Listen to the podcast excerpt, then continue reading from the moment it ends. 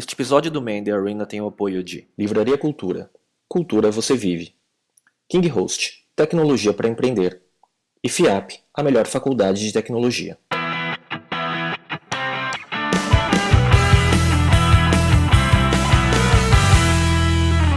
Olá, esse é o Man The Arena, um videocast sobre empreendedorismo e cultura digital. Eu sou o Miguel Cavalcante, estamos aqui de novo na Livraria Cultura do Shopping Guatemi São Paulo. E tenho o prazer de estar com nosso amigo. Olá, eu sou o Enxê. O nosso convidado de hoje é o Geraldo Santos, produtor executivo e sócio da Demo Brasil. Geraldo, obrigado pela sua presença hoje. Eu queria começar o nosso bate-papo com uma breve introdução sua. Ok, muito obrigado pelo convite. É um prazer estar aqui com vocês. É... Bom, eu sou empreendedor há 15 anos aproximadamente. Antes disso, eu trabalhei mais de 10 anos no segmento de tecnologia da informação, empresas de hardware, empresas de software. Minha formação, apesar de ser na área de tecnologia, eu nunca exerci como analista de sistemas, mas usei é, todo esse know-how aí é, para entrar na indústria de tecnologia. Eu sempre fui um apaixonado por tecnologia. Então, muitos anos atrás, comecei trabalhando nas áreas de treinamento, depois passando por gerência de produto, gerência de marketing, gerência de suporte, fui acumulando funções. Por quê? Porque eu sempre teve uma veia empreendedora, mesmo sendo funcionário de uma empresa. Então, é, nunca quis fazer somente uma coisa, sempre procurei fazer. Chamava para si. Chamava para mim a responsabilidade e aí com isso a gente foi acumulando funções e se desenvolvendo dentro da organização, independente da empresa, do porte da empresa por onde eu passei. Né? Então passei por diversas áreas, tive uma carreira horizontal que me deu uma visão é, muito forte é, de como montar uma empresa, de como fazer a gestão de uma empresa. E mais do que isso, né, do que as pessoas faziam de certo ou faziam de errado na minha visão. Então, essa bagagem toda de 10 anos trabalhando no segmento de tecnologia é, e na relação com a indústria de software, principalmente, nessa época não existiam subsidiárias de tecnologia no Brasil. Né? Então, eu trabalhei num grupo que era o maior distribuidor de software brasileiro e trouxe todas as grandes máquinas para o Brasil numa época que não existia é, é, subsidiária. Então isso me deu um, um know-how muito forte da relação não só com o mercado, né, no desenvolvimento de mercado, no posicionamento de marca, posicionamento de produto, desenvolvimento de canal de distribuição, que era o grande forte, né, e, e é até hoje de grandes empresas, é, e na construção de parcerias, né, e na relação é, internacional, conhecendo um pouco desse, dessa cabeça é, é, é da empresa de tecnologia lá fora. Então isso me deu um know-how muito forte e, como eu falei, tendo essa veia empreendedora, é, eu diria que desde criancinha, né? Porque com 12, 13 anos eu já montava um ambiente desse tipo no meu quintal da minha casa, com projetor de slides, não sei se vocês lembram disso, né? Do tempo é. de vocês. Né? E passava, reunia uma galerinha na, na, no auditório, cobrava o ingresso e mostrava os filminhos de slides. Com 12 anos eu fazia isso, né? Então, é, é, essa veia empreendedora eu sempre tive, sempre quis ter o meu próprio negócio, sempre quis fazer é, alguma coisa que fosse minha. Né? E a partir dessa experiência chegou o um momento que eu decidi entrar nessa estrada. E aí, usando todo esse know-how, eu montei o meu primeiro negócio próprio, que foi uma agência de marketing, de consultoria em marketing, focada e especializada no segmento de tecnologia da informação, que era a minha praia. Né? Então montamos uma agência. Isso foi em que ano, Geraldo? Isso foi em 96. 96, quase 20 anos já. Quase 20 Beleza. anos, exatamente. É, abrimos a agência, começamos do zero, peguei meu dinheiro de fundo de garantia, numa sala com dois computadores, na é, época o computador custava bem caro. Muito né? caro. Ainda muito bem que caro. trabalhava no, no é? setor de tecnologia. Né? Exato, exato. Me lembro que o meu, o meu primeiro celular, meu primeiro telefone, né? Porque linha fixa não se comprava naquela época. Então, meu primeiro telefone de celular foi aquele tijolão da Motorola. PT550. É aquele com aquele que a gente atendia os primeiros clientes. Né? Começamos numa salinha pequena, é, e começamos a visitar as empresas de tecnologia que, que, tinham acabado de se instalar no Brasil, acabado de abrir escritório, não fazia mais do que um ano, então as estruturas eram muito pequenas. É, e essas empresas eram atendidas pelas grandes agências multinacionais de publicidade. Né? Pelo fato delas de virem de fora, se instalarem, elas ainda continuavam sendo atendidas e começavam a ser atendidas por uma ou outra grande agência de publicidade no Brasil que conhecia zero de tecnologia. Né? Então, quando a gente começou a bater na porta, a divulgar o que a gente fazia, a nossa proposta, e tivemos a primeira oportunidade de mostrar o nosso trabalho, a partir daí a gente não parou de crescer mais. Por quê? Porque a gente conhecia mercado, a gente conhecia o público-alvo, a gente conhecia, falava a mesma linguagem do cliente, com isso a gente otimizava as ações é, e gerava o quê? O que o cliente queria, que era o resultado. Né? Então, com isso, em seis meses a gente estava atendendo a Microsoft, a Intel, em um ano a Oracle, é... Isso é interessante, você não tinha um histórico de agência, né? E não. você montou uma agência. Até lembrando, o Léo Cuba tem um, um histórico parecido com esse. O que, que te deu de vantagem de você não ser de agência que fez a sua agência ser melhor? A grande vantagem é que eu era o cliente da agência. Então, assim, eu, eu sabia exatamente, eu, eu, sempre fui o cliente, né? É, é, é, é, porque eu trabalhava na empresa de software. Então, eu era o cliente, eu sabia o que ele precisava, o que ele buscava é, e onde encontrar isso, né? Então, quando a gente mudou de cadeira, mudou de lado, a, a relação, o discurso, a conversa, é, é, o diálogo era muito mais simples, por entender a necessidade do cliente, né? Por eu ter sido e ter tido essa necessidade. Então, as dores que eu tinha eram as dores que o cliente tinha, né? Então, essa linguagem era muito mais fácil, né? E a partir do momento que a gente começou a gerar essas ações como agência, e os resultados começaram a aparecer, é, a gente começou a ser demandado pelos clientes. Né? Assim, nosso telefone não parava de tocar e começamos a fazer um trabalho atrás do outro. Em seis meses começamos, começamos a ganhar concorrências de outras agências que atendiam. É, e começamos aí a fazer os grandes eventos no mercado no Brasil, que eram para mil, para duas mil, para cinco mil pessoas. É, e a gente foi realmente num, nos primeiros cinco anos aí chegou num estágio de maturidade, crescimento de 200% ao ano. Saímos de um funcionário, chegamos a 33 funcionários fixos CLT em quatro anos. Né? Então, assim, essa trajetória foi extremamente mais positiva. Mais do que dobrou todo ano. Mais do que dobramos em, em, resultado, em faturamento, em crescimento. Chegamos a ter um andar e meio na Berrine, ali onde a gente se instalou. Né? Naquela época, as empresas estavam começando a chegar naquela região. E esse foi o lado bom né, da, da, da, do, dos primeiros cinco anos maravilhosos, sem um dia de fluxo de caixa negativo no vermelho, então não sabia o que era isso. Então tem um lado sempre positivo, é, é, é, que é vantajoso para o empreendedor, mas que ao mesmo tempo é, você pode ficar viciado, você pode te dar o, o, o o, só está acostumado com o que é bom, né? Você só está acostumado com o que é bom, ou seja, que foi o que aconteceu calmaria. nos anos seguintes, onde a gente expandiu, abrimos mais uma agência no grupo voltada para marketing digital, web marketing e um call center especializado em geração de leads. É, ou seja, investimos grande parte do nosso capital nessa, nessa nova agência que não deu certo. Por quê? Porque aí começaram a vir as crises internacionais, os cortes dos investimentos de marketing, o estouro da bolha, aquela coisa toda, e eu não estava preparado como empreendedor para sobreviver num ambiente negativo, um ambiente de, é, de mercado negativo. Né? Não tinha sido preparado para isso. Né? E aí realmente veio o meu primeiro fracasso, que a segunda empresa não deu certo. Mas isso, a segunda empresa, ela se aproveitava muito da base de clientes, do conhecimento da primeira, imagino. Sim. E mesmo assim você não ela não no não primeiro funcionou. ano ela decolou, né? Em, em, em, menos de um ano a gente a maré estava boa, né? Em menos Mas... de um ano a gente tinha terminou o ano com 300 mil reais em caixa, apesar de todo o investimento feito. Então assim, é, exatamente para complementar, você pegou bem aqui a primeira a primeira agência, né? Mas a partir do momento que houve os cortes de investimentos no Brasil pelo mercado externo, 100% dos meus clientes eram multinacionais americanas, segundo erro estratégico clássico de empreendedor imaturo. Né?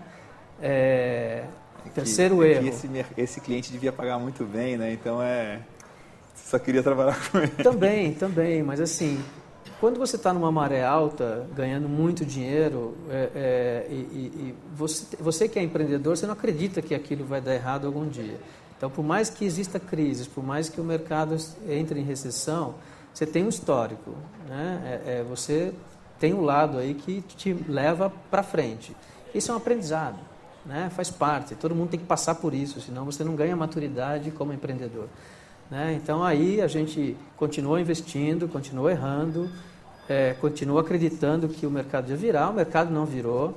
Nesse meio tempo, parte do capital que sobrou, eu criei a minha primeira startup tecnologia, isso foi em 2003. Né? Ou seja, continuei investindo, porque efetivamente a gente tinha ganhado e feito um caixa espetacular. Então, eu criei a minha primeira startup tecnologia, que foi a primeira sistema de vídeo on demand no Brasil, Sério? na América Latina, para transmitir filmes e vídeos pela internet. Ou seja, a gente criou o Netflix no Brasil em 2003. ok? A gente foi o Uma primeiro. qualidade de banda do Brasil a gente maravilhoso. Foi o primeiro cara a licenciar um filme da Warner para transmitir em MIDI-P na América Latina. Né? Isso já foi em 2005, que demorou dois anos para é, é, é, demandar mercado. Enfim, então essa, essa é um pouco da minha trajetória aí, né? Eu, eu diria que eu sempre fui um empreendedor trabalhando como funcionário, é, sempre sem ter hora para sair, sem ter hora para chegar, sempre me dedicando a fazer mais do que me pediam para fazer. Isso só me trouxe benefícios com, com experiência. Né? É, e não foi ao contrário como empreendedor no meu negócio, nos meus negócios. Continuei efetivamente focado, dedicado. E com épocas boas, onde eu ganhei muito dinheiro, épocas ruins, onde eu perdi muito do que eu tinha, quase tudo, e que me deu uma bagagem muito grande. Eu diria que de toda crise você tem que tirar o lado bom, apesar de ser penoso, né?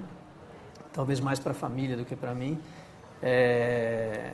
Tem um lado positivo, porque isso você não aprende nenhum MBA, nenhuma escola, nenhum curso de empreendedorismo. Isso você efetivamente só aprende na prática. Então, eu diria que é super saudável, quer seja sucesso ou insucesso, que faz parte e faz o empreendedor amadurecer. Uhum.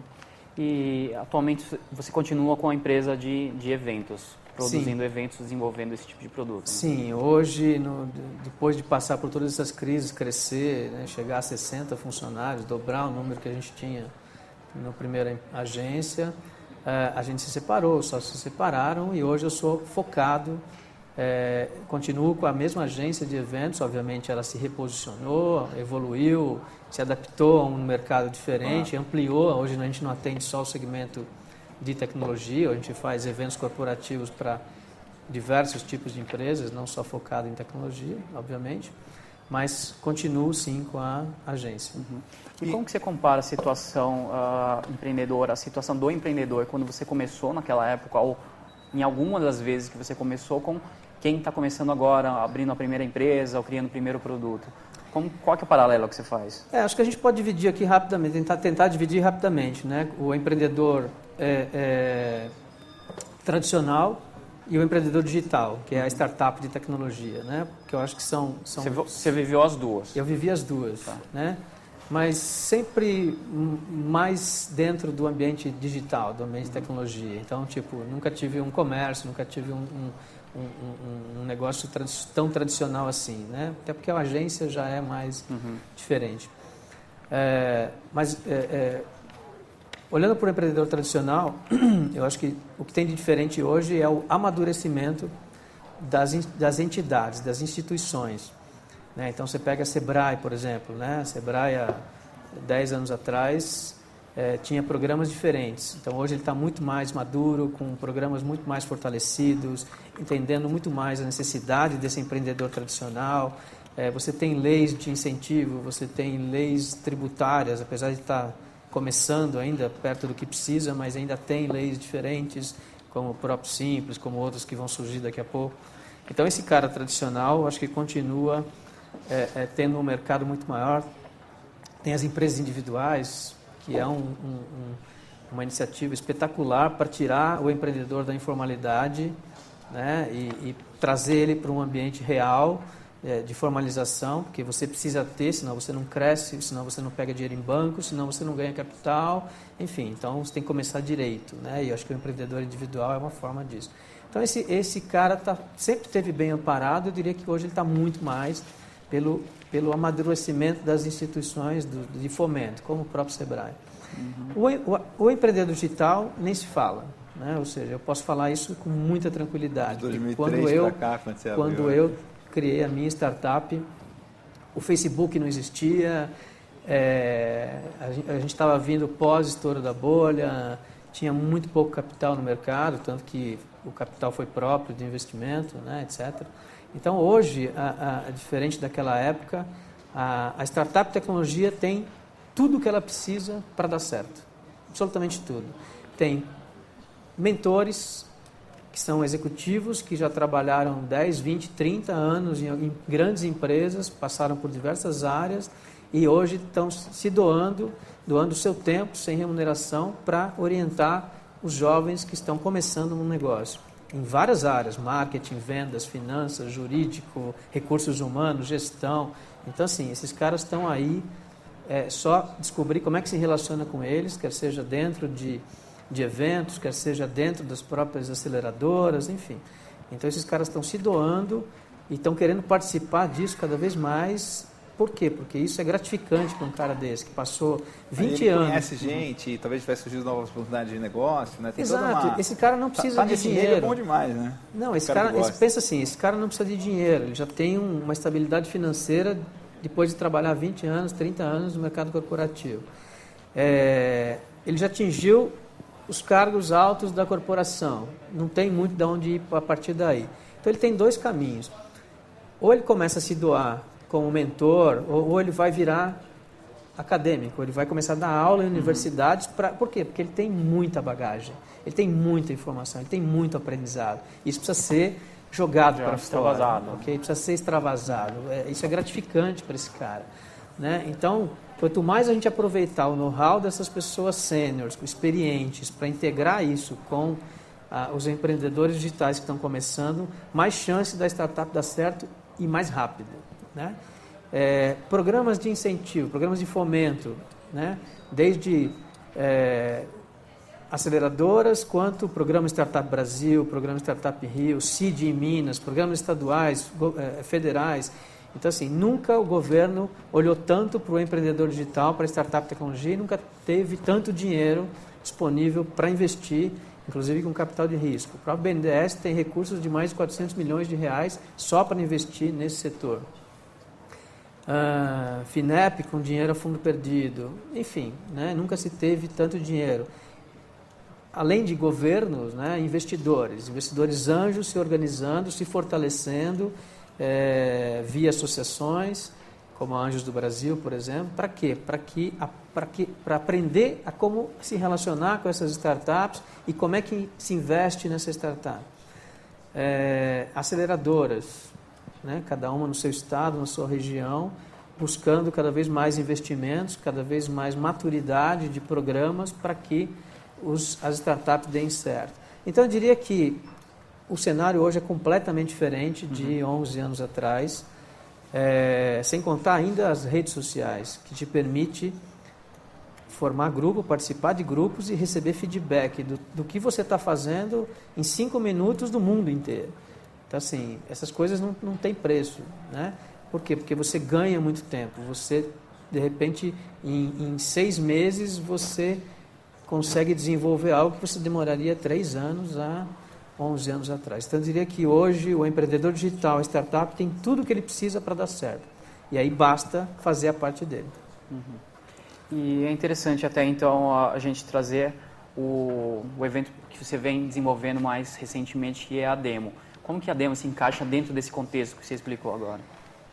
Então, a Demo é, é uma iniciativa nova dentro da agência né, de, de eventos que a gente tem hoje, que é a Bits Brasil né? É, nova no sentido de trazer um produto novo, porque o projeto, a ideia já existe há algum tempo. Né? É, a gente sempre quis, além de organizar eventos de terceiros, é, organizar os nossos próprios eventos. Né? Então, essa é uma unidade que foi criada dois, três anos atrás. É, e o primeiro evento que a gente trouxe foi a Demo Brasil. A Demo é uma conferência internacional que foi criada no Vale do Silício há 24 anos é, focada no lançamento de inovação tecnológica. É um palco, hoje é, uma, é, o principal palco de lançamento de inovação tecnológica do Vale do Silício. Nesse palco nasceram empresas como o Waze, como Skype, como o Picasa, como o Webex, como Salesforce.com, VMware. São mais de 1.500 startups que nasceram no palco da demo americana, principalmente nos últimos... Cheguei aqui dirigindo o Waze. Quem não chegou, né? É, como, como, nos últimos 10, 15 anos, por exemplo. Então, é, ao longo de cada ano, foi se tornando uma referência mundial nesse lançamento de inovação. né, no lançamento de startups bem-sucedidas. Isso foi atraindo cada vez mais investidores para a conferência, não só dos Estados Unidos, como do resto do mundo. Né? Hoje você vai para lá, você encontra investidores da Coreia, de Singapura, da Rússia, da Europa, da, da, da Ásia, enfim, do mundo inteiro, porque ele sabe que ali pode nascer o próximo bom negócio e o cara está ali para pegar a oportunidade antes. Né? É um evento puramente de negócios. O que, que nos motivou a trazer a demo para o Brasil? Né? Primeiro, esse know-how, essa referência da demo americana, como sendo o palco de lançamento de inovação, que tem de melhor no Vale do Silício. É, e segundo, o momento que a gente vive no Brasil.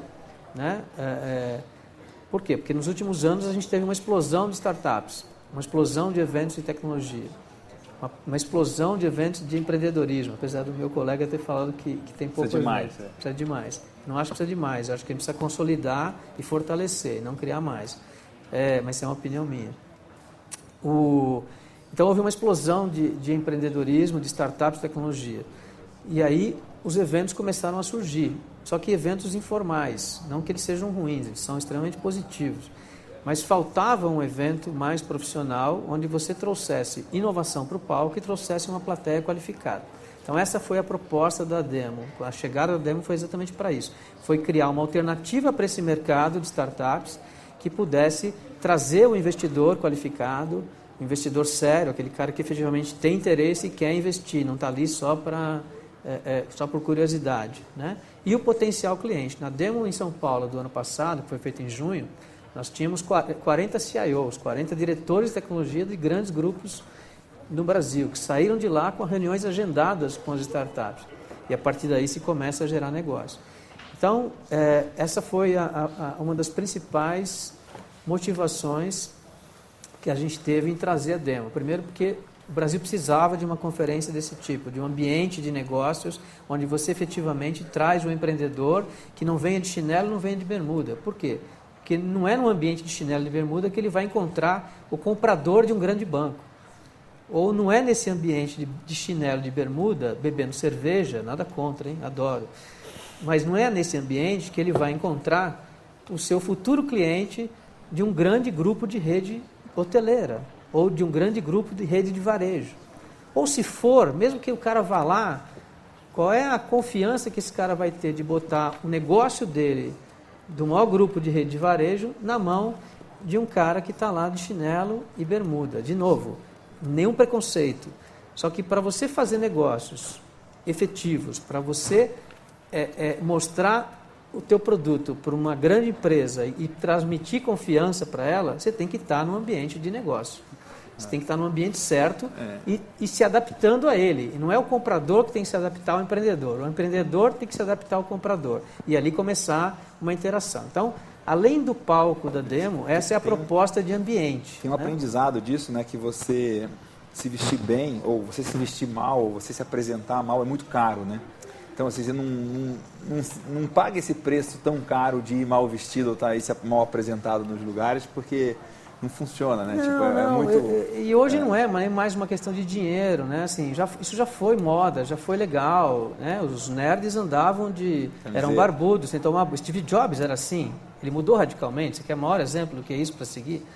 É, é, assim, ele teve que se adaptar, o mundo muda, o mundo evolui, Agora... você não pode ficar parado no tempo, ok?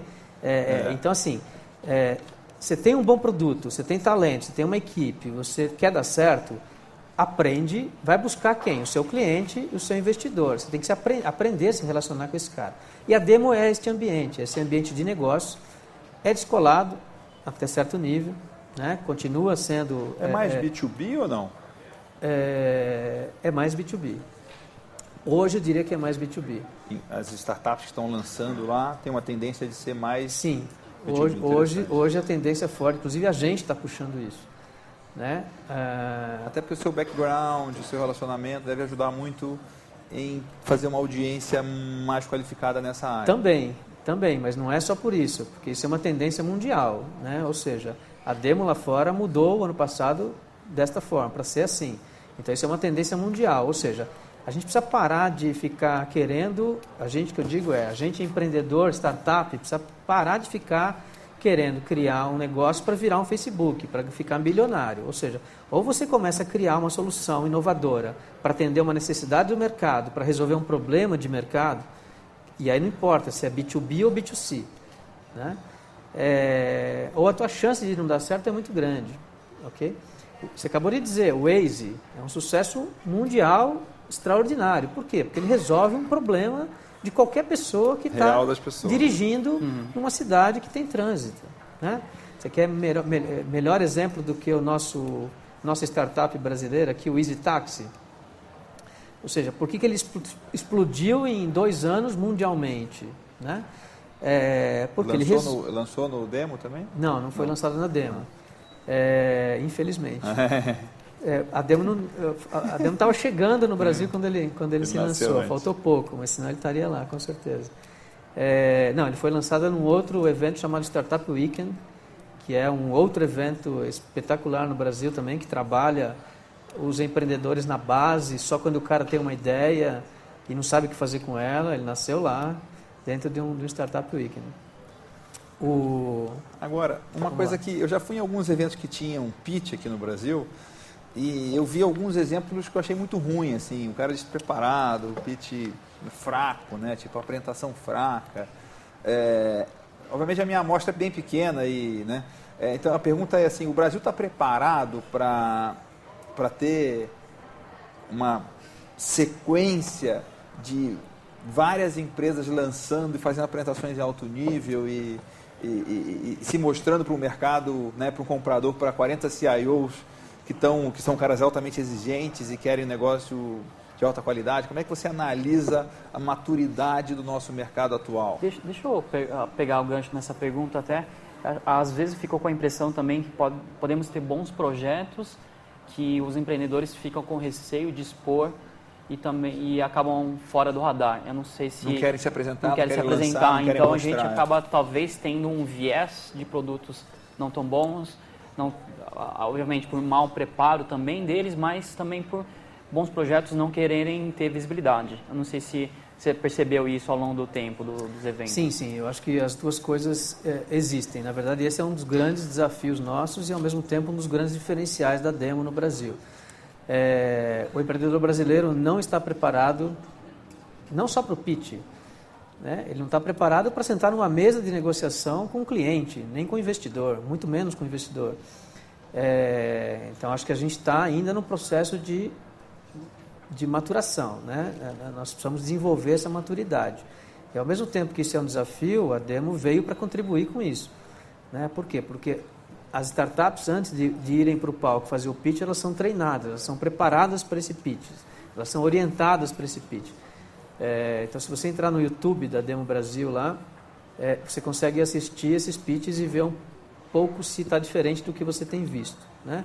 Claro que a gente ainda está começando, ok? Nós estamos iniciando o nosso trabalho. A gente aqui, tem quatro minutos de pitch, Tem é quatro minutos de pitch no palco. E vocês ajudam o cara da coaching tal para ele... A gente tem um, tem um processo de coaching. Ainda não conseguimos implantar no Brasil o que eles fazem nos Estados Unidos, porque lá o tempo é muito maior. Tipo, treina um dia antes e tal? Não, lá é muito mais do que isso. Tem um treinamento virtual com coaching é, que acontece três meses antes da demo, ok?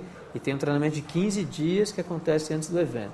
Aqui no máximo a gente conseguiu chegar a quatro, cinco dias antes do evento. Falta ainda a capacidade de investimento para isso. Por quê? Porque a partir do momento que você. Imagina que você tem no palco é, 30, 35, 40 startups do Brasil todo. Né? Você precisa trazer esses empreendedores para onde a demo vai acontecer, não importa se é São Paulo ou é Rio, para que eles sejam treinados. Isso exige investimento. Eles não têm dinheiro para permanecer 10 dias, 15 dias numa outra cidade. Né?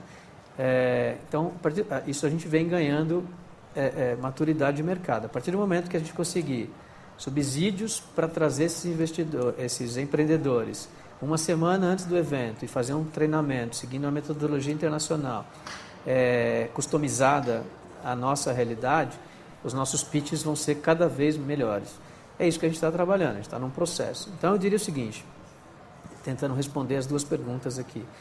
É, a gente ainda precisa amadurecer muito, sim, porém nos últimos dois anos a gente já evoluiu muito. Então, o, processo está andando, ele não está parado, ok? Os empreendedores já perceberam isso. Eles estão começando a correr atrás desse tipo de treinamento e não mais ficar esperando alguém bater na porta deles. É, a entrada das aceleradoras no Brasil motivou muito a isso, porque as aceleradoras têm programas de treinamento de pitch por, por causa do Demo Day delas, né? que é o dia que as startups se apresentam no final do ciclo de aceleração para os investidores. Então, a gente tem aceleradoras que fazem treinamentos com atores, com programas espetaculares para o cara se sair bem no pitch. Essa é uma grande diferença do brasileiro, né? A gente não foi treinado para isso desde criancinha. O americano já aprende oratória com 7, 8 anos de idade. É. Né? Ele vira um extremo orador. A gente tem vergonha de falar em público, tem vergonha de falar no palco. É, se a professora lá do primeiro ano chama você, você, você treme né, para falar. Isso é um legado né, uhum. é, cultural que a gente tem que ir quebrando as barreiras. Né? É, mas eu acho que a gente está num processo de maturidade, de crescimento, de evolução. Os empreendedores já perceberam isso o mercado de novo, está fomentando isso, não é só a Demo que faz isso, yeah. né? as aceleradoras, outros institutos. Então, é, todo mundo está percebendo que precisa evoluir, precisa amadurecer. Então, esse é um estágio, que a gente já, uma fase que a gente já passou, né? que é a fase do, da descoberta. Sim, precisamos amadurecer, senão a gente não sai do lugar. Então, eu diria que hoje está todo mundo caminhando eu tô, melhor Eu estou louco para te perguntar quais são as dicas aí para você fazer um pitch de sucesso. Não existe fórmula mágica, não existe, não existe é, é, é, fórmula mágica, não existe um pitch igual ao outro, isso que eu quero dizer. Uhum. Eu acho assim, se você é um empreendedor e você acredita na tua ideia, acredita no teu projeto, a primeira coisa que você tem que fazer é vender isso para alguém, saber vender isso para alguém. Então, sim, se você não conseguir convencer seu pai, sua mãe, sua irmã, sua namorada, que o teu produto é bom, como é que você vai conseguir convencer um cliente ou um investidor? Então, treina dentro de casa. Acho que esse é o primeiro segredo. Além de treinar na frente do espelho, né, o mais importante é treinar dentro de casa. Consiga vender. O dia que alguém, algum amigo seu, tirar do bolso 50 reais e falou, eu quero investir em você, cara, esse é o teu melhor pitch. Esse é o teu melhor teste, ok?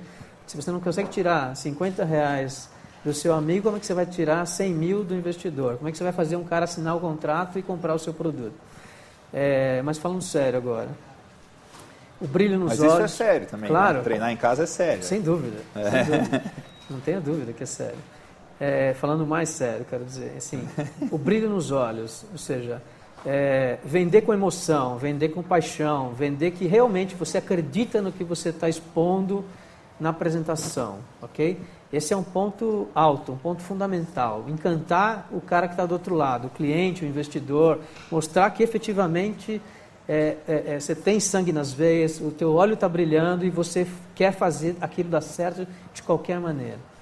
E tem uma explicação lógica para isso. A maior parte dos, dos investidores, é, quando vão investir, quando vão, o IM pode ter, complementar mais do que isso, né? porque ele já recebeu um investimento. Apesar de que eu recebi também, não falei isso, né? na época da minha startup, eu tive quatro investidores do mercado financeiro. Né? Legal. Né? É, então já passei por essa fase também. E vender um investimento numa startup em 2003 era do muito zero, diferente do que vender hoje. Né? Falando agora. Ali era, era Seu por... pitch devia ser é, bom, hein? Ali, era, ali era, tinha que acreditar mesmo. Né? Então, assim, tem uma lógica disso. O investidor que topa investir numa startup, Muitas vezes ele, ele aceita correr aquele risco e botar um dinheiro em algo que está no papel, que não existe. Por mais que o produto esteja pronto, é algo que tem que ser provado ainda para o mercado, não tem cliente. Então muitas vezes ele topa fazer esse investimento apostando muito mais no empreendedor ou na equipe, nos empreendedores, na capacidade de execução desses caras, do que propriamente no produto.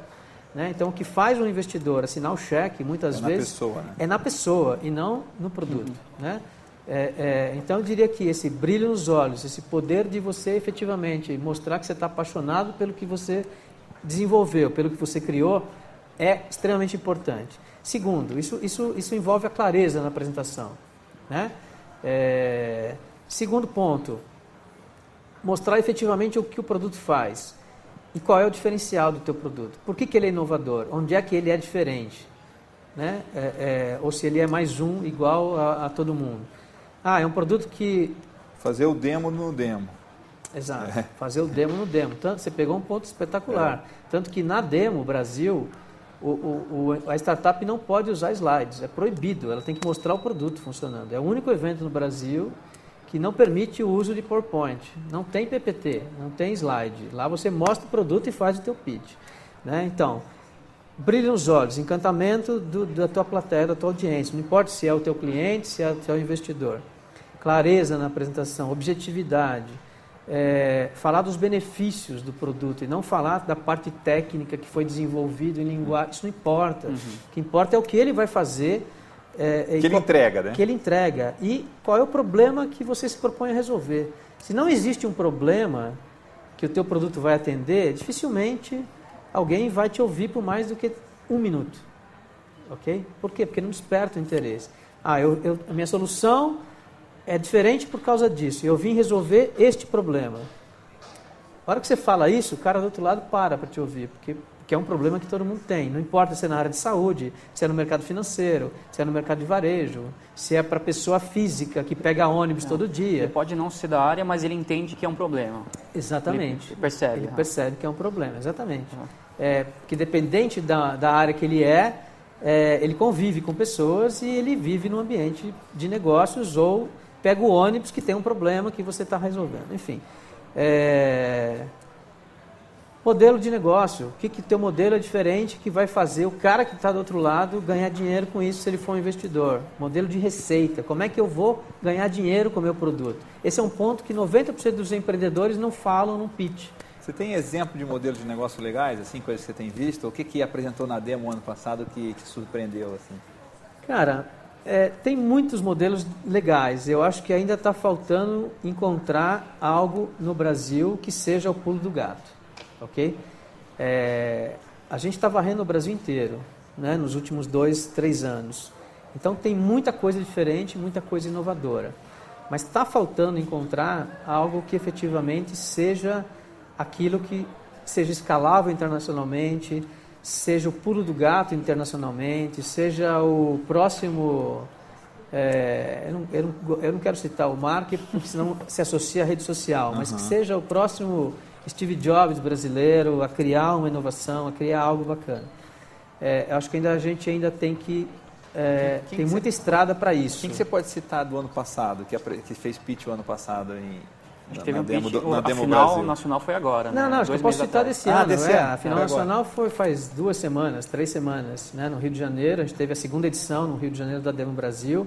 Tivemos lá 34 startups do Brasil 34, todo selecionadas num processo de curadoria que durou oito meses é, não só remoto, mas viajando por cinco, seis cidades do Brasil, onde as startups eram selecionadas, faziam pitches, eram julgados.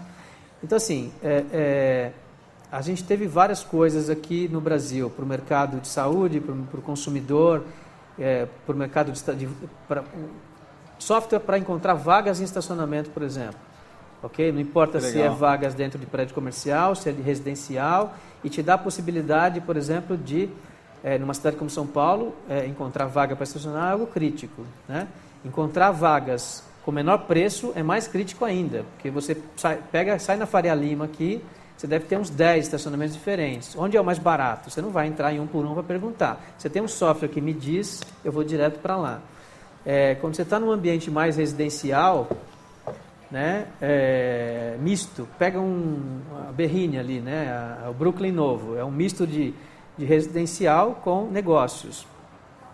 A quantidade de residências que tem no Brooklyn, cheio de vagas para alugar, que poderia monetizar com isso, Sério? e faltava um software que pudesse fazer essa ponte, ah, essa foi marketplace de vaga. Exatamente. Esse que foi legal, o segundo colocado na demo do, do Brasil de, de, desse ano. É, o primeiro colocado foi uma solução de, de inteligência artificial, de desenvolvimento de software 3D, para o mercado de construção e mercado imobiliário. Tipo, eu vou comprar um apartamento, é, eu quero me, ver como é que eu me sinto dentro desse apartamento, dentro desse, desse imóvel. Já existem software para isso. A diferença é que te, esse software te permite interagir no ambiente virtual em tempo real. Então você consegue derrubar paredes, você consegue é, ampliar quartos, você consegue transformar o projeto e customizar em tempo real. Né? Esse foi o primeiro colocado da Demo Brasil esse ano. É, no Brasil não existe nenhuma solução desse tipo, essa é a primeira.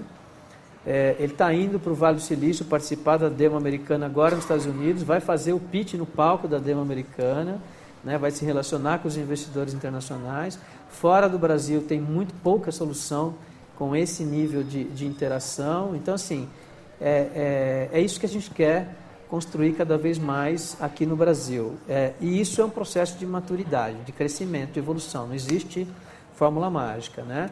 A gente é um participante desse ecossistema. A Demo veio para contribuir com o ecossistema. Além da Demo, eu citei o Startup Weekend, existem outros projetos, outros eventos que fomentam, que servem para complementar esse ciclo. Né? Eu diria que a partir do momento que esse ecossistema começa a interagir mais e a, a, a, se fortalecer, a colaborar mais, juntando forças, o nosso processo, o nosso mercado evolui e amadurece mais rápido. Tá. Você, o, você tem sentido a, a receptividade dos, dos, investidores, o quanto você tem feedback de negócios fechados durante a demo, apesar de ser só o, a segunda edição, isso você já tem algum balanço desse tipo? Temos, ainda, não temos ainda os dados é, é, que podem ser divulgados é, é, em detalhes. Estamos pedindo a permissão dos empreendedores para isso. Nós temos uma estatística que mostra o seguinte: do, do ano, dos, das startups que se apresentaram no palco da demo o ano passado, foram 35 selecionadas do Brasil inteiro, metade delas de fora de São Paulo. Um terço das startups já recebeu aporte de capital e já ganhou clientes até fora do Brasil. Então já é uma métrica boa. Né? Esse é o grande valor da demo americana, é o resultado que ele gera depois do evento. Né? Um exemplo disso é uma startup que acabou de receber um aporte de capital, que foi lançado na demo no Vale do Silício em 2012, no final de 2012, voltada para o setor de Big Data. Ela acabou de receber um investimento agora, um ano e meio depois do seu primeiro pitch, de 1,1 bilhões de dólares. Ela foi comprada pela Scandisk americana. Então, assim, esse é o grande valor da demo, é o que ele gera depois do evento, não só para os investidores, como para as startups. Melhor, não só para as startups, como para o mercado né, uhum. de investidores. É, então, sim, a gente está recebendo um, um, feedback bastante positivo do público, dos investidores, dos clientes que têm frequentado as edições da demo, é, pelo diferencial que ele traz de qualidade, de ambiente de negócio, de profissionalismo, de qualidade de pitch, de qualidade de inovação que é apresentado no palco. Então a gente tem recebido é, feedback positivo em relação a isso. É, assim como a gente tem recebido também algumas críticas que a gente tem que claro. melhorar sempre. Né? A gente só está começando, como eu falei. Esse é o nosso segundo ano. A gente é uma startup no Brasil, apesar da demo existir há 24 anos lá atrás. A gente é uma startup aqui. A, gente, a diferença é que a gente é empreendedor brasileiro. Então, assim, a gente está construindo um projeto para o Brasil, a longo prazo, né? Para participar desse processo. E, além de ganhar dinheiro, além de ser um business, a, a gente falou de motivação de trazer a demo, né? pessoalmente, para mim, que estou nesse mercado aí há longos anos, é, isso faz parte de um processo onde eu posso deixar um legado. Né? Além de tudo, de negócio, né? tem um legado muito grande, que é o quanto eu estou contribuindo para o amadurecimento desse mercado e o quanto é. eu posso transformar isso num livro daqui a, daqui a algum tempo, dizendo que eu participei de um pedacinho desse processo e ajudei a fazer uma diferença no país. Né? Então, sim, os feedbacks são bem positivos, os investidores é, é, é, é estão cada vez mais presentes na demo, por enxergar que ali tem um produto diferente, tem uma startup diferente, tem um modelo de negócio diferente. Então, eu preciso ir lá para ver o que, que vai acontecer. Eu diria que a partir do ano que vem, é, é, o nosso estágio de consolidação, ou seja, a partir do ano que vem a gente efetivamente, todas as regras da Demo Internacional, a gente traz para o Brasil, vamos ter grandes lançamentos de, de, de, de startups no palco, é, vamos ter investidores internacionais nessa relação da Demo Brasil, não só com a Demo Americana, porque a Demo não te falei, mas ela está presente em outros países hoje, né? Está presente na China, na Índia, na Ásia, na África, em Singapura, é, na Rússia. Então, isso permite com que a gente crie uma grande uma rede, rede né? global, internacional, para internacionalizar startups e para trazer investidores dos países. Então, eu te perguntar Acho o que que, isso que faz você parte do nosso processo. viu de coisas mais bacanas. Assim, está chegando no final da nossa entrevista aqui. O que Já? você viu de coisas mais. É, conversa boa, passa rápido, né? O que, que a gente. O que, que você viu de coisas mais bacanas fora do Brasil, de negócio, de, de tecnologia e de modelo de negócio? Acho que o que tem de mais é, é, interessante hoje surgindo, né, e aí a demo para mim é uma referência sempre, né, é, não que os outros eventos não sejam, não é isso, só que os, os outros eventos que existem de, de startups, de, de, de lançamento de tecnologia, eles são muito dispersos, eles são muito grandes, né, é, é, é, eles são muito focados em feiras, em, em networking, ok, é aquele ambiente tradicional da startup tecnologia. A diferença da demo, por ser um ambiente de negócios, ela é mais focada em resultado. Então, o que eu tenho de- visto de mais interessante são duas coisas principalmente. Isso nos últimos dois anos, tá? E está evoluindo. É, uma são soluções focadas em necessidades reais de empresas é, ou de pessoas. Então, é o B2B e o B2C. É criar cada vez mais soluções para resolver problemas Coisas bem claras, resolve um claras problema resolve esse problema. É, e aí, dentro dessa solução de problemas, para os mercados mais importantes de cada país, né? quer seja educação, varejo, é, mercado financeiro, saúde, segurança. Olha que, olha que você olha para o Brasil, o que tem de necessidade nesses segmentos que eu citei aqui, cara, dá para criar startup no Brasil inteiro. Está sobrando espaço. Tem problema Está tá tempo sobrando ainda. dinheiro para comprar a solução que resolva problemas de negócios. É, a mesma coisa do lado do cidadão, do lado pessoa física. Né? O negócio do táxi foi um probleminha. E os outros? Transporte, mobilidade urbana, segurança, atendimento ao cidadão.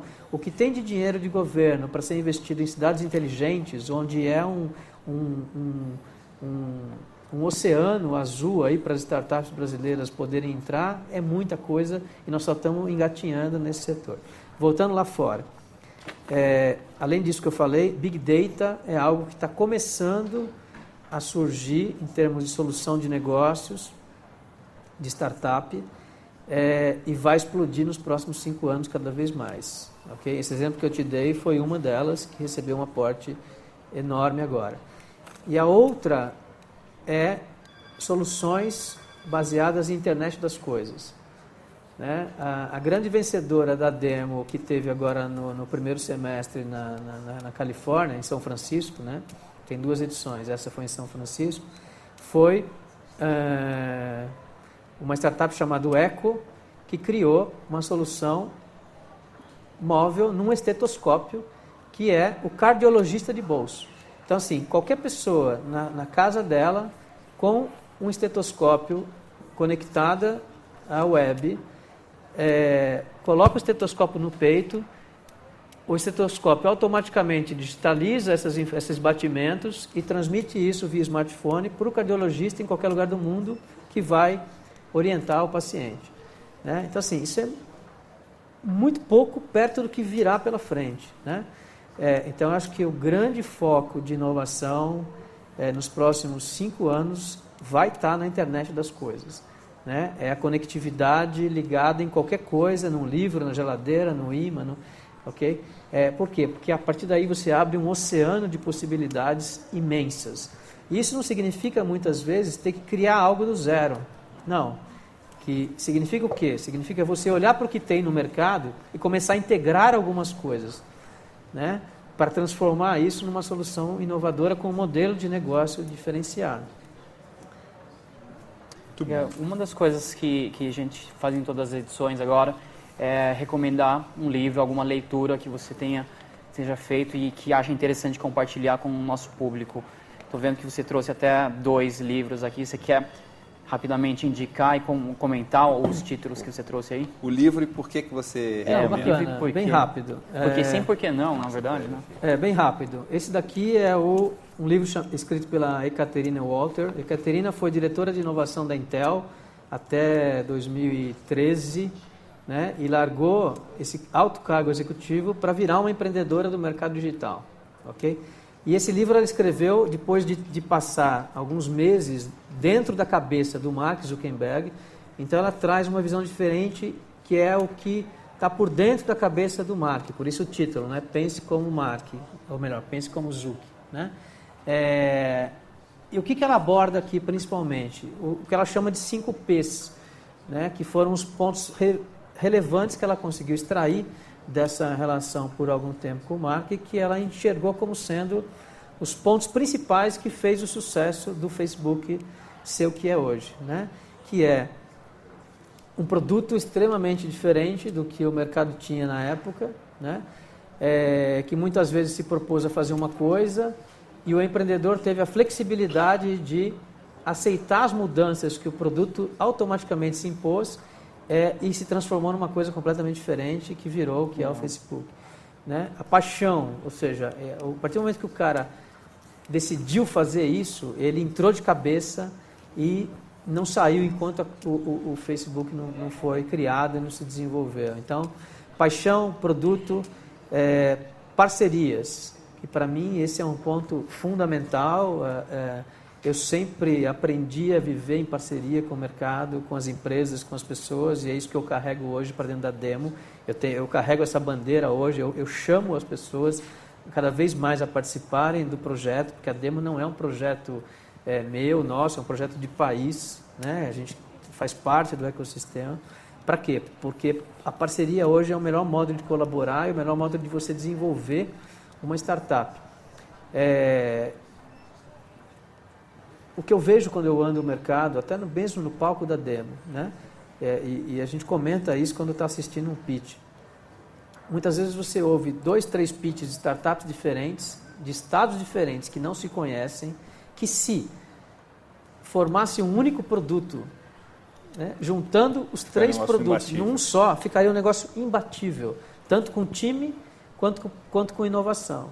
Né? Então, a partir do momento que você está aberto a buscar parcerias, você é, naturalmente vai acabar caindo nesse tipo de situação. É, mais do que isso, a gente busca hoje trazer para a plateia da demo né, empresas de tecnologia que possam encontrar nas startups um potencial parceiro para agregar a solução, para agregar inovação à solução que ele quer colocar no mercado. Né? É, o nosso colega falou aqui na, na, na, no bate-papo anterior, né, o Google comprou 35 startups, o Yahoo comprou não sei quantas. Então, a gente quer trazer isso para o Brasil, a gente está tá fomentando isso no Brasil.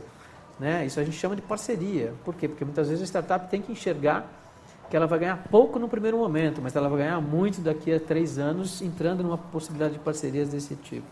Né? Uhum. Enfim, é, então esse é um dos livros aí. E o outro livro outro que você livro recomendou aí? o outro é o, livro que eu recomendo aqui, é, tem filmes, quem, quem gostar de filme pode assistir, se não compra o livro, é O Lobo de Wall Street. Né?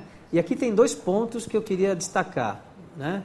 Um ponto altamente positivo, que é, é, a capacidade de motivação, a capacidade de você transformar pessoas, a capacidade de você transformar equipes ruins em equipes vencedoras, de transformar equipes é, é, é, é, é não qualificadas em equipes vencedoras. A paixão que esse cara tinha de construir um negócio. Ah, a capacidade de você formar um time imbatível. A capacidade de você motivar esse time e fazer esse time dar certo, ok? É, e transformar um produto que de repente não valia nada num produto altamente Legal. invencível, é, imbatível e que ganha aí o mundo. Né? Esse é o lado positivo do livro, né? Mas eu não queria falar só do lado positivo, eu queria destacar aí o que eu acho de mais importante, porque o lado positivo todo mundo que assistir vai ver facilmente. Todo mundo quer ser esse cara, quer nadar em dinheiro, quer ser bem sucedido, quer pegar as mulheres, enfim. Esse é o lado bom do negócio, de dar certo. O lado ruim, é, que é o que eu acho que a gente tem que destacar mais no livro, é, que nem todo mundo está observando de repente, né, porque eu não vejo ninguém citar isso. É, também não quero criar polêmica, mas eu acho que faz parte do, do, do, do aprendizado aqui, da troca de conhecimento, de, de, de informação. É, Primeiro, o empreendedor tem que saber a hora que ele tem que parar. Eu já tive essa experiência, acabei de contar para vocês. Eu não soube a hora de parar. Ou seja, a hora que eu estava embalado, ganhando muito dinheiro, Eu não soube a hora de parar. Eu não tive o equilíbrio suficiente para é, é, olhar para mim e dizer: vamos diminuir a ambição, vamos diminuir esse negócio. Por quê? Porque onde está já está bom. Você não precisa mais. Então, você tem que saber a hora de parar, quer seja se você está num momento bom ou num momento ruim. É, saber a hora de puxar o freio. Saber ter o equilíbrio suficiente para enxergar que dinheiro não é tudo. Você, como empreendedor, está tá desenvolvendo e está construindo algo mais importante do que o dinheiro. Ok? É, porque, porque a hora que você perde isso, você a tendência de você desabar ou descambar para um lado errado é muito grande. Né? É, então, acho que equilíbrio, capacidade de autogestão, né? saber os seus próprios limites em termos de, de você como pessoa. Né? É, você não pode perder isso. Acho que a hora, a hora que você perde isso, você perde tudo que você construiu como empreendedor. Muito bom. Eu não, eu não, eu não, não li o livro, mas vi o filme e, e acho que uma das cenas, além dessas coisas que você falou que é legal, eu gostei muito da... Tem uma aula de vendas muito boa no... Sem né? dúvida. Tem várias aulas de vendas. Várias. Uhum. É. Eu também fiz uma sugestão de livro aqui, que é Inteligência Positiva, né? É um livro que eu li recente, que eu gostei muito, que é sobre quais são as coisas que fazem você ter sua capacidade de trabalho, ou sua capacidade de análise, ou capacidade de realização é, limitada ou não. Né? Então, tem uma série, esse cara estudou uma série de sabotadores que você tem dentro de você, é, e aí o primeiro dele é o juiz, né, que você está sempre julgando. Todas as pessoas se julgam e julgam os outros de alguma forma, e isso geralmente é um grande limitante. Eu gostei muito, foi um negócio bem... É, tem muita coisa prática para você usar e aplicar no dia a dia. Eu gostei, é um livro que eu recomendo aí, eu li Legal. muito, muito recente. Até preciso fazer uma resenha dele com mais cuidado, que é um livro bem bacana.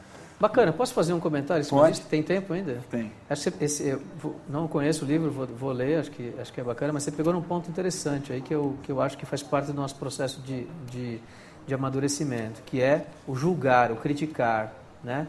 Assim, o brasileiro tem uma cultura muito forte é um legado também nosso, né, de origem, de país, de sociedade, etc., que é, é, é a gente é muito crítico, né, é, e muito crítico em todos os sentidos, né. A gente não consegue ver um empreendedor dando certo, tendo lucro, saindo na mídia, que muita gente critica isso, né. O, o brasileiro não foi criado para dar certo, não foi criado para ter lucro, não foi criado para ter sucesso. Então acho que existe algo que precisa ser trabalhado na cultura, na origem do, do, do brasileiro, que vai fazer uma diferença enorme é, para o empreendedor, que é essa cultura do dar certo. É uhum. você olhar para o cara que está tá dando certo e não achar que ele está dando certo, ou porque ele foi corrupto, ou porque ele subornou alguém, ou porque ele é lobista, como alguém citou aqui. Então, assim, as pessoas dão certo por capacidade própria. É, é, então, assim, a, a, a, gente tem que resgatar esse, esse senso de, de, de valor, de, de, capacidade do brasileiro e mostrar que isso é possível. Claro. Né? Dependente do estágio, do nível, etc. Eu acho que é, é, esse é um ponto de autoanálise muito forte, que essa história de julgar e criticar é uma coisa que as pessoas fazem muito, muito, muito naturalmente e eu acho que a gente tem que perder um pouco. E analisar o outro lado antes de começar a criticar, ok? Principalmente quando eu, eu fico muito triste quando eu vejo os próprios empreendedores critic se criticando ou criticando uh, o próprio grupo de empreendedores. Pô, esse cara até ontem ele estava aqui nessa cidade não era ninguém. Hoje ele está na capa da, da revista A, da revista B, da, como vi, da Exame, defeito, como né? se isso fosse defeito. Então, ou seja, é, quanto vale você sair numa InfoExame como sendo uma startup que fez um pitch num evento que acabou de acontecer? Uhum. Isso é um valor enorme, isso custa uma fortuna sair numa revista dessa. Então, a, a, a gente não pode ficar andando para trás, a gente tem que andar para frente. Ou seja, a gente não tem mais 10 anos para amadurecer. As startups internacionais é, estão chegando, se instalando no Brasil, capitalizadas e com uma cultura muito diferente da nossa.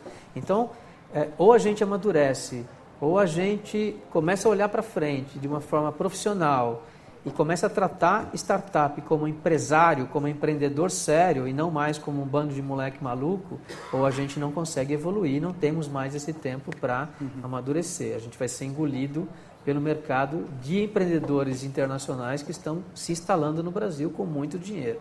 Então, eu acho que essa leitura vai ajudar a contribuir e Legal. muito obrigado a vocês. A minha indicação, na verdade, vou pegar um gancho de uma empresa que também foi lançada na, na, na demo, é o Salesforce.com, então um livro do fundador Mark Benioff, que é o Behind the Cloud. Cloud. Uh, então, que conta os bastidores da montagem da empresa, o próprio conceito de, de, uh, de nuvem de uma empresa que migra do modelo de negócios tradicionais, porque ele vem de uma empresa da Oracle que vem no modelo de, de negócio, licenciamento de software para como que aconteceu essa migração, esse grande desafio e o crescimento e montagem de uma empresa que agora é de capital Fantástico. aberto e, e, é, um, é um dos grandes é, nomes da, da, das empresas baseadas em nuvem. Né? Fantástico. Tá bom? É. Muito bom. bom. Obrigado pela presença, estar tá aqui, compartilhar um pouco da sua história, da experiência. Né? Eu que agradeço. Estamos aqui, esse é o Man the Arena um videocast que trata de empreendedorismo e cultura digital. Muito obrigado por estar com a gente. Obrigado. E obrigado a vocês. Assine o nosso canal aqui no YouTube, assine o nosso canal no iTunes. É, e muito obrigado e até a próxima.